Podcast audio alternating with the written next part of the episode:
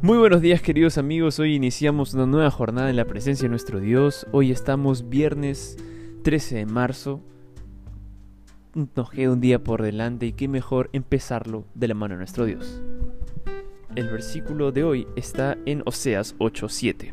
Siembran viento y cosechan tormenta. El título es Sembrando el viento. La semilla del mal es extremadamente fértil, porque el que planta cosecha siempre más de lo que espera. Si sembramos odio, envidia, celos, murmuraciones o cualquier otro mal sentimiento, lo cosecharemos, pero a mayor escala. Así que si odiamos a los demás, recibiremos odio en nuestras vidas. Si hablamos mal de los demás, los demás hablarán mal de nosotros. Eso quiere decir de que no podemos esperar que los demás nos traten bien si nosotros los tratamos mal. Todo lo que sembramos es lo que cosechamos. Sembrando vientos describe la inutilidad y fragilidad de las alianzas de Israel con las naciones paganas de los tiempos del profeta Oseas. Los israelitas habían sembrado viento, que es un símbolo de la decadencia moral y espiritual del pueblo en aquellos días. Como consecuencia de sus pecados, cosecharían, cosecharían tempestad. El castigo divino sería inevitable. Muchos llevan una vida vacía y esperan cosechar bendiciones y victorias al final. Salomón afirma en Eclesiastés que esta actitud vacía es correr tras el viento.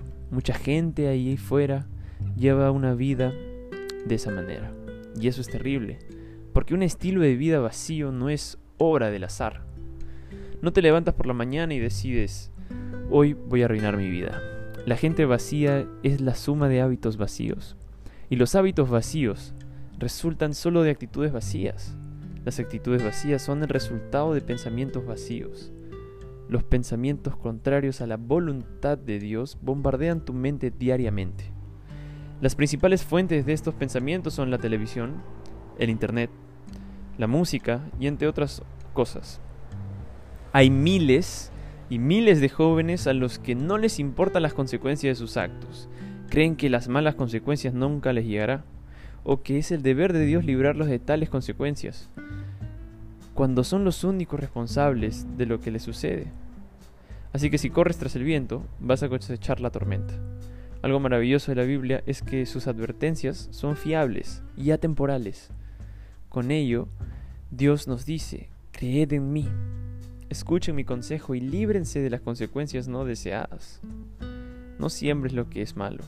Sembrar siempre debe ser una buena actitud. Debemos sembrar la semilla del amor y tener una cosecha bendita en nuestras vidas. ¿Te gustaría orar? Allí donde estás. Por favor, cierra tus ojos y acompáñame en la oración. Querido Padre, muchas gracias por este día, gracias por este nuevo amanecer. sabemos muy bien, Señor, que estamos atravesando un momento de crisis, un momento muy complicado, pero tú, Señor, nos sostienes de tu mano y ayúdanos, Señor, a sembrar para poder cosechar los frutos del Espíritu. Ayúdanos a estar más cerca de ti. Bendice a cada hijo tuyo, a cada hija tuya que está oyendo esta meditación. Bendice a sus familias y protégelos. Oramos en nombre de Jesús. Amén.